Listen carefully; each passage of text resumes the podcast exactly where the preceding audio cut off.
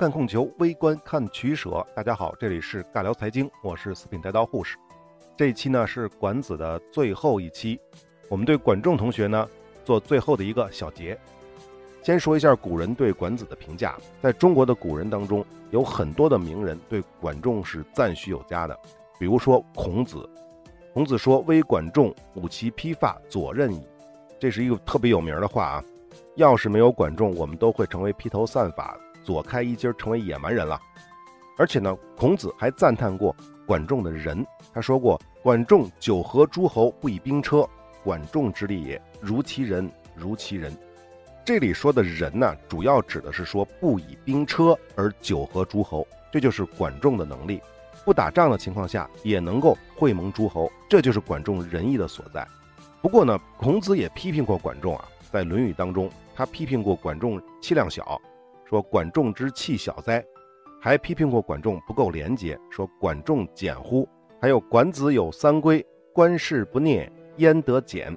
什么叫管子有三规啊？就是说管仲有三个府邸，延伸的意思呢，就是管仲有仨老婆。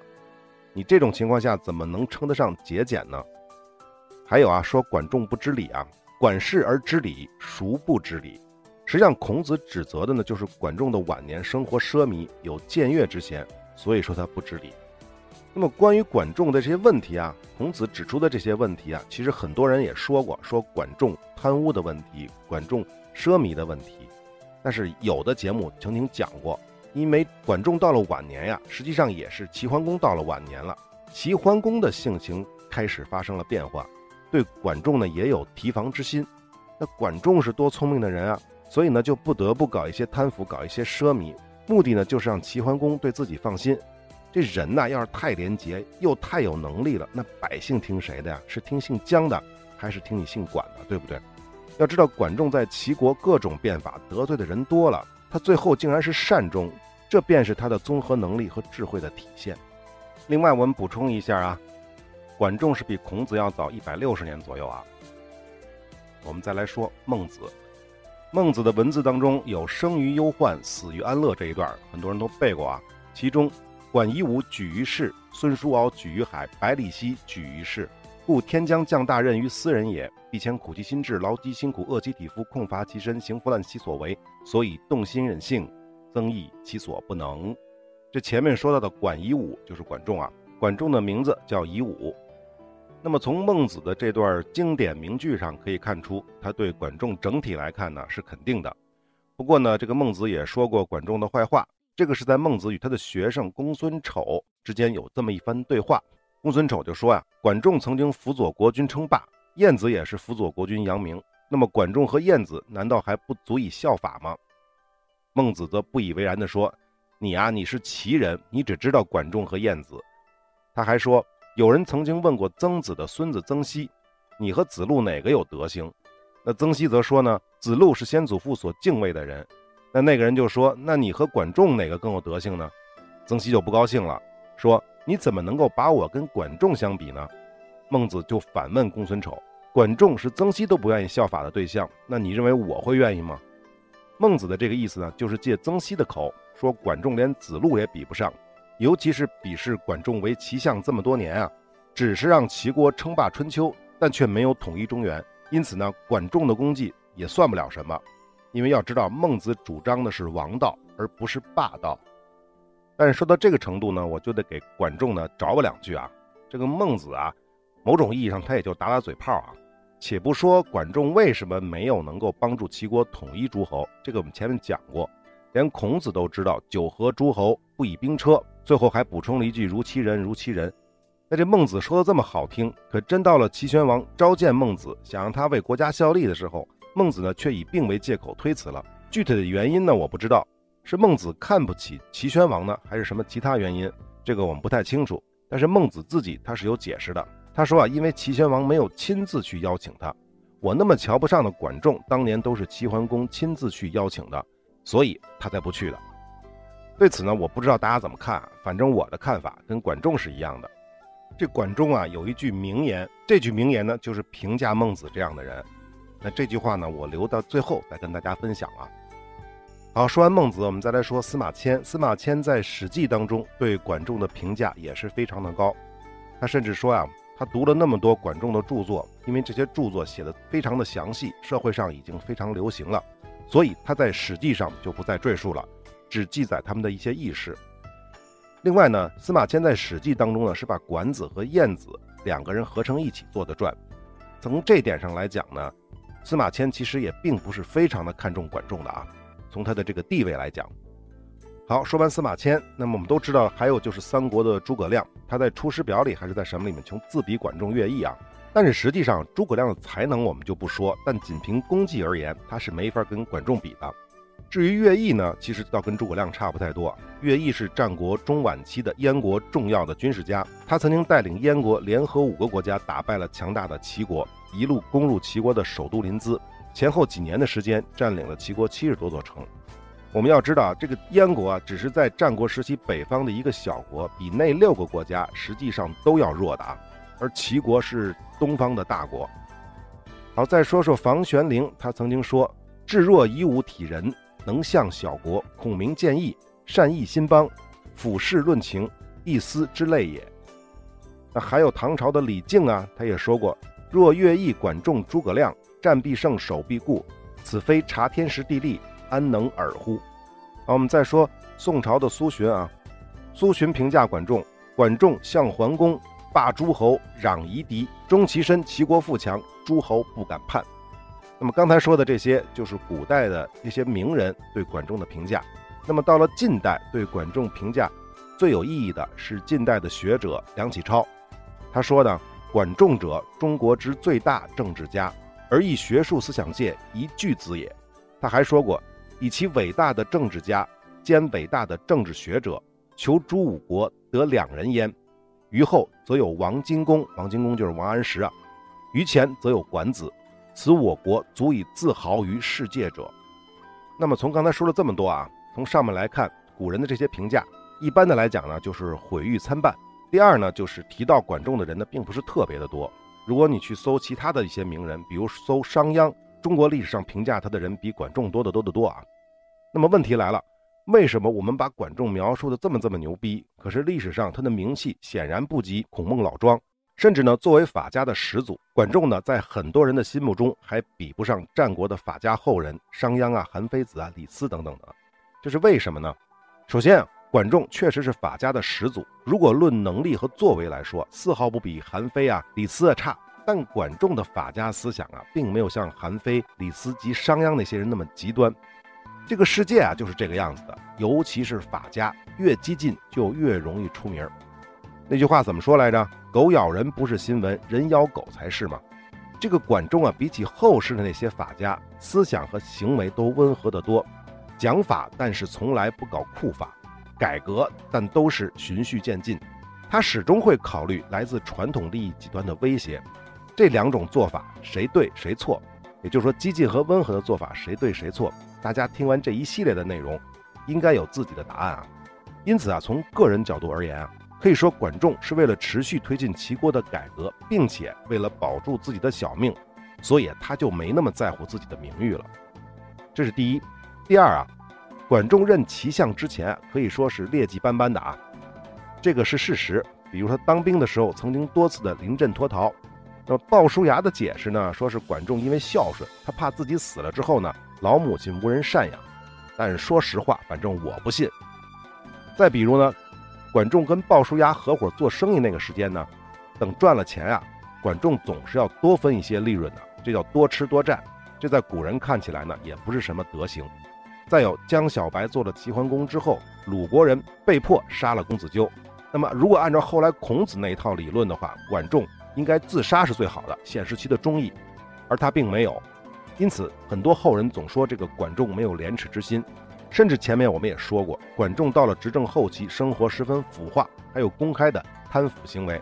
他曾经啊跟齐桓公说过，贫不能使富，所以齐桓公呢竟然公然允许他可以从政府的税收当中抽成。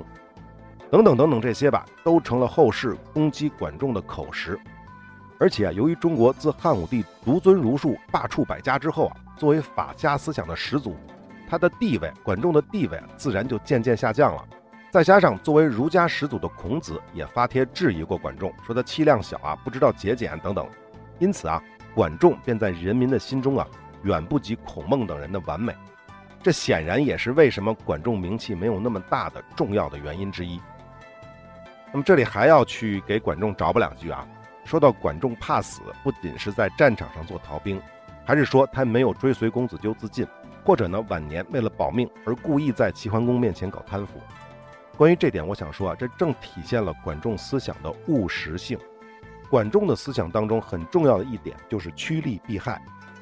虽然这个成语的出处啊是在汉朝，但管子的文章中就曾经写过：“见利莫能勿救，见害莫能勿避。”这不就是趋利避害吗？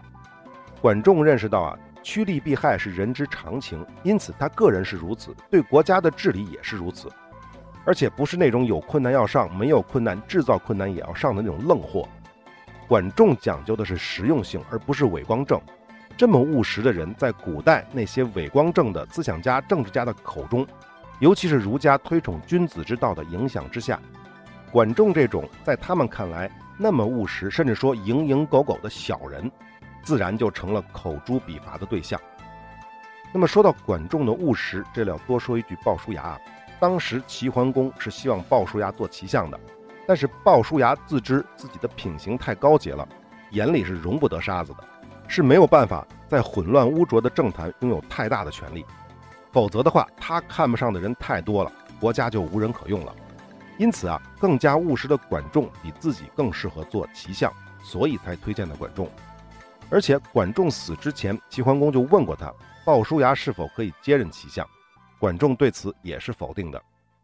有人说呢，这管仲这个行为是自私，但实际上管仲是在保护鲍叔牙。这便是鲍叔牙洁身自守，难以立事；而管仲舍身失节，难以立名。第三，其实啊，管仲被后世流传最多的故事啊，并不是什么管子的思想，也不是他的这些执政的理念，他最出名的就是管鲍之交。实际上，管鲍之交的大主角根本就不是管仲啊，是鲍叔牙啊。还有就是管仲是妓女的祖师爷啊，这个也是在百姓当中更出名的。这些更有意思、更加离奇的这些传奇的经历，反而成了人民心目中更多的烙印。最后，管仲的这个时代并不是诸子百家、百花齐放、百家争鸣的时代。可以说啊，在他的时代里面，从思想方面，管仲呢其实是一个孤零零的巨人。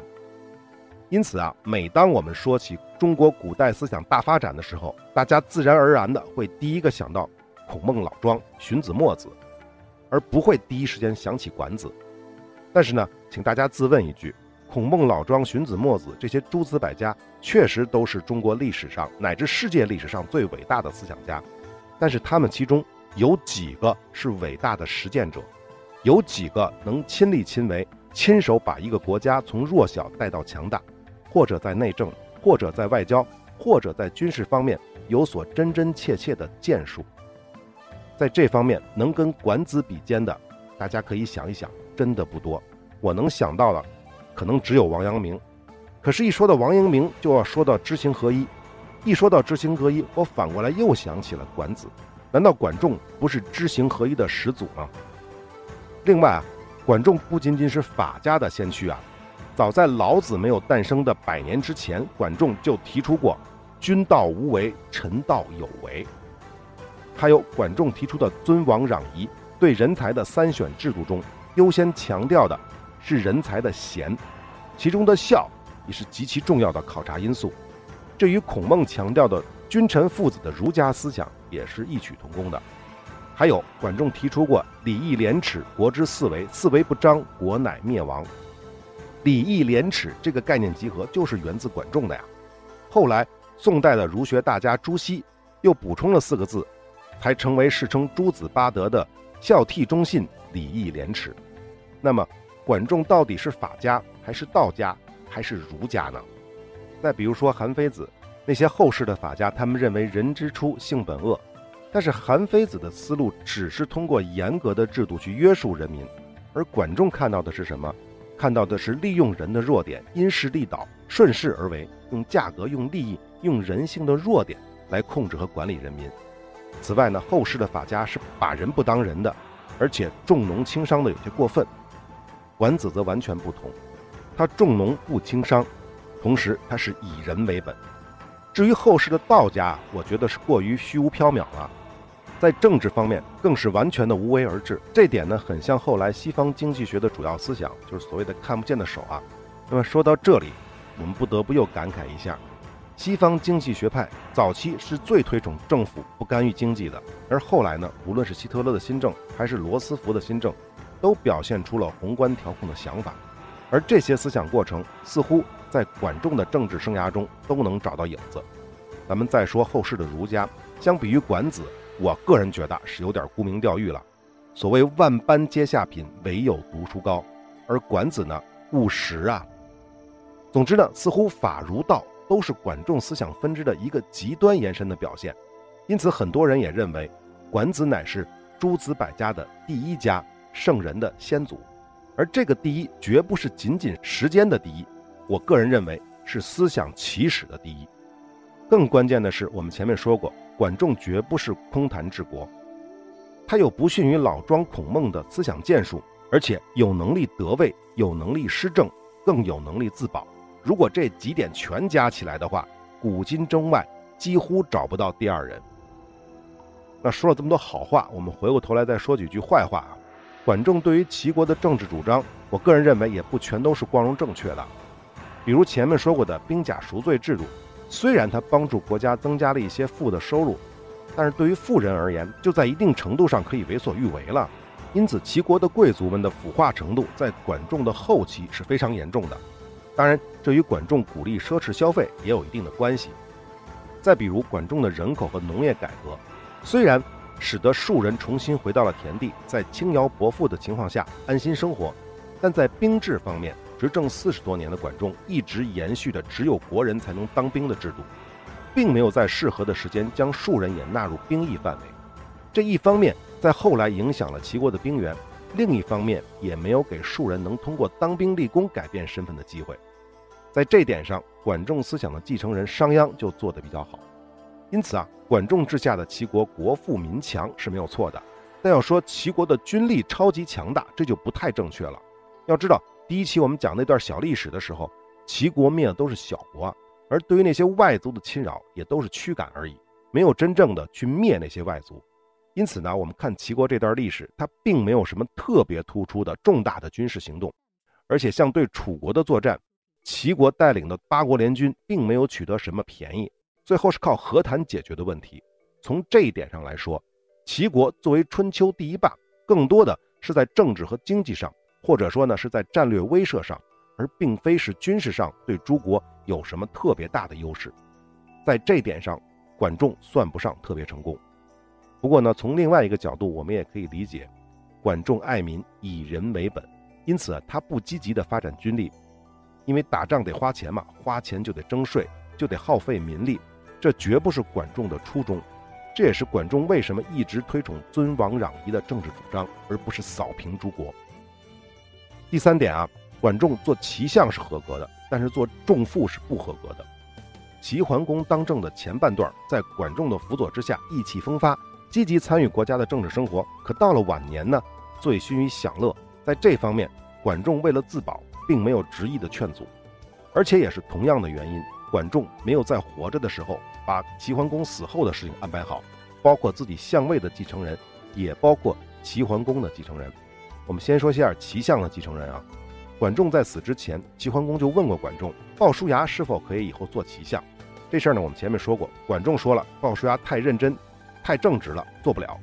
齐桓公就问他，席鹏可不可以？管仲说，席鹏是不错，但是他岁数也不小了，等我死了，他也活不了多久。那么齐桓公又问他，易牙、树雕和公子开方可不可以？这个三个人呢，就是后来乱了齐国政的这三个小人。这三个小人为了讨好齐桓公，分别做了非常不耻的行为。树雕呢，是为了齐桓公自愿阉割了，成了阉人；易牙呢，是听说齐桓公没有尝过人肉的味道，就把自己的儿子给宰了，献给齐桓公品尝。这个开方呢，是魏国的公子，在齐国做人质，最后父母亡故了都不回去，所以开方也不是什么好东西。因此啊，这三个人都被管仲给否定了。那么说了这么多人都不行，最终管仲都没给齐桓公留下一到两个真正年富力强而且能力卓绝的齐相继承人。也就是说，在齐国的管理人才梯队当中，管仲是有重大失误的。结果管仲死了之后啊，席鹏做了齐相，不出他所料，不到一年，席鹏就病死了。然后后面发生的事情大家都知道了，齐桓公违背了管仲的嘱托，先是任命了鲍叔牙为相。随后呢，又把已经赶走的易牙等三个人呢，又弄回来了。鲍叔牙因为这件事儿愤愤不平，从政不到两年就忧郁而死。可以说啊，鲍叔牙就是被齐桓公间接害死的。那么再后来就是齐桓公被饿死在了宫里，两个多月都无人问津啊。那我们再来说齐桓公的继承人问题。关于储君的问题啊，齐桓公也问过管仲，立谁最好？可管仲啊，却反问桓公：“你更倾向于谁呢？”这显然是为了避嫌自保。齐桓公说：“按理应该呢立长公子无亏，可是呢公子昭呢更有能力。”管仲知道公子无亏啊跟易牙等齐国的佞臣关系密切，如果这个公子无亏日后做了齐国的君主，那易牙这些小人必定会为患齐国，所以就提出应该立贤而不立长。并且呢，建议桓公在诸侯当中啊，选一个合适的国君，帮他抚养楚君。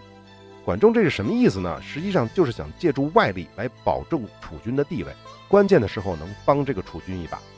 这个齐桓公呢，就听了管仲的话，立了公子昭为世子，并且呢，选择宋国来帮助公子昭。后来管仲死了，齐桓公在几年之后也死了。结果我们都知道啊，易牙等佞臣造反，赶走了公子昭。就立了长子公子无亏为齐君。由于这个公子无亏当上齐君的是名不正言不顺，以公子商人为首的其他齐桓公的儿子们就开始攻打公子无亏，齐国就大乱了。最终呢，确实如管仲所料，公子昭在宋襄公的帮助之下打败了无亏，成为了齐孝公。但是齐桓公另外三个儿子，刚才说过的公子商人、公子潘、公子元还不死心。等宋军撤了之后，他们再次举兵赶走了公子昭。公子昭不得不再次借助宋襄公的军队杀回了临淄，最终才确定了齐国国君的地位。其实我们可以听得出来，整个这个过程管仲全都预料到了，但是他作为齐相，并没有能够提前阻止这些事情的发生，因此也算得上管仲的一大失误。当然了，也有学者认为，管仲之所以能算到以后会发生什么而不去阻止，其根本的原因是他无力阻止。因为从根儿上讲啊，齐桓公才是这些问题的结症所在。管仲在死之前已经把易牙等人从桓公的身边赶走了，但贪图享乐的齐桓公还是在管仲死之后把他们又找了回来。如果不是这些佞臣，也不会有无亏的篡权和五子夺储的大乱。因此，从这个角度来说啊，管仲连齐桓公最后管不住自己这件事，他也都预料到了。所以，在他看来，齐国大乱是必然的结果。因此，管仲的建议只是在最坏的基础上做最好的打算。好，关于管仲的错误和失误，我们就说到这儿。但无论如何，管仲的一生绝对是瑕不掩瑜的。那么，关于管仲的思想，我们最后再小结一下：仓廪实而知礼节，衣食足而知荣辱。经济建设是一切的根本。此外呢，以人为本，以百姓为本，以人才为本，以务实为本，以农业为本。同时重视工商业，贫富有度，这些都是管仲最重要、最基本的思想。此外，管仲特别会利用价格和商品撬动市场，而不是利用权力。比如农业、商业都是低税，农业平均十税一，商业五十税一，实行盐铁专卖，利用齐国的优势资源盐的贸易来控制黄金的走向。管仲最懂得通过舆论等方式营造自己想要的供求关系，比如见有时而敬无用。见粟米而敬珠玉等等。不仅如此，管仲在齐国推行的政令，充分体现了开放性、兼容性，提倡义利并用。同时，他的很多做法十分大胆，但切实有效。比如土地改革制度，比如人才方面实行的三选制度，都是在务实的基础上，又勇于打破传统。更关键的是，管仲还有一个特别重要的思路，就是做事情是有度的。不仅是前面说的主张的贫富有度。管子的思想比起后世的诸子百家也是非常有节制的。还有呢，管仲对齐国的政治制度的改革更是有度，他在这方面都是循序渐进，从不做任何冒进。为什么要有度呢？因为管仲清楚地知道自己的每个政治举措都有可能会侵犯到那些传统利益集团，因此必须慎行巧做。比如三分齐国的政策，继续保持了国氏、高氏两大家族行使上卿或世卿的特权，但同时又加强了其君主的力量。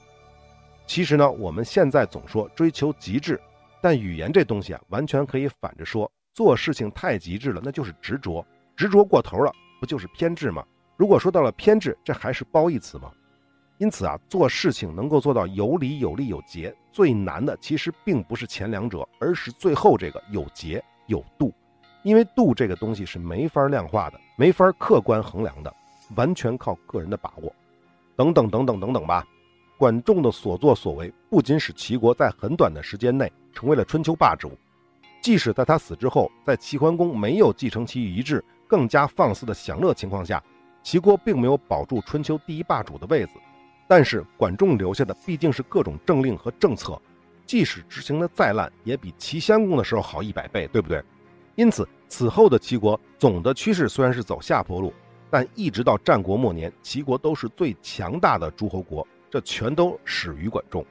另外，管仲的改革也给各诸侯国做了最好的榜样。鲁国后来也效仿齐国的土地改革，自己搞了出税亩，而楚国也执行了量入修复，郑国则实行了坐丘赋等等等等。还有到了战国时代。各个国家的变法改革多多少少都带着管仲的身影，比如魏国的李悝变法，主旨便是废除世卿世禄的制度，土地改革的思想也是搞土地再分配。楚国的吴起变法跟魏国的变法也是差不多，还有韩国的申不害变法，强调用法家思想加强君主对官吏的任用和考察权。最著名的便是秦国的商鞅变法了。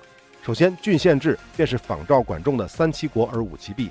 增加中央对基层官员的控制，还有商鞅对秦国人口的管理，也是学的管仲的十五制度。只不过商鞅又增加了连保连坐。那即便是到了一千五六百年之后，北宋的王安石变法，搞的所谓的什么青苗法呀、军书啊、释义啊等等等等，这都显然受了管仲经济思想的影响。因此啊，我们说中国历史上要说改革家，管仲绝对是第一人。而且人家改革不仅成功，而且自己能善终，加上这条，中国历史上就少之又少了。而实际上，对我们这些现代人而言，最惊叹的还是管仲的经济思想，他对货币的理解，他对价格的理解，对供求的理解，对垄断的理解，对宏观调控的理解，等等等等。作为两千七百多年前的一个古人，他的这些想法和思想真的是叹为观止，难以想象。要知道，现代市场经济理论。差不多要到文艺复兴之后才开始萌芽，到十七、十八世纪才初步形成完整的体系。虽然管仲的经济思想呢算不上成体系、成系统，也缺乏现代科学的论证，但能在遥远的春秋时代说出“仓廪实而知礼节，衣食足而知荣辱，凡治国之道，必先富民”等等这样言论，并能付诸实践的人，这样的人难道不是旷世奇才吗？总之，管仲是中国最早的经济学家，而且是实践者。他深刻理解市场背后的逻辑，尤其是那只看不见的手。对于通货膨胀、通货紧缩也有了初步的认识，巧妙的能够利用货币的发行方式为百姓谋利，利用国家权力垄断食盐交易，间接控制货币，再间接控制财货的流向，甚至还可以估算货币的发行量。最有意思的是，管仲能够成功，而且还能全身而退。因为他是一个一点儿也不激进的改革派，那么当然最值得称赞的还是他以人为本的核心思想。那么好，最后的最后，我们用几句管仲的名言来结束这个系列的内容。第一句啊，我们送给那些只知道让员工努力而不想着付出的老板们。管子云：“事将为，其赏罚之术必先明之。”第二句啊，送给那些。一天到晚就知道吹牛逼，不好好教英语，不好好做手机，天天就知道发微博怼天怼地的那些人，当然也送给历史上那些自己没什么实践作为，只知道喷这个喷那个的古人们。管子云：“吊民之事，无闲事焉。”第三句啊，最后一句送给那些只想通过战争、暴力等方式解决矛盾的国家或者利益集团的统治者和管理者，还有啊，就是那些一天到晚总想着闹事的什么港怂啊。同时，还有作为正面教材，也送给我们正在伟大复兴的祖国。管子云：“治国常富，而乱国必贫。